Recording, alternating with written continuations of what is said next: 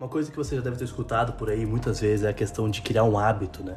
De que você repetir uma atitude com vontade própria por vários dias vai tornar ela um hábito natural.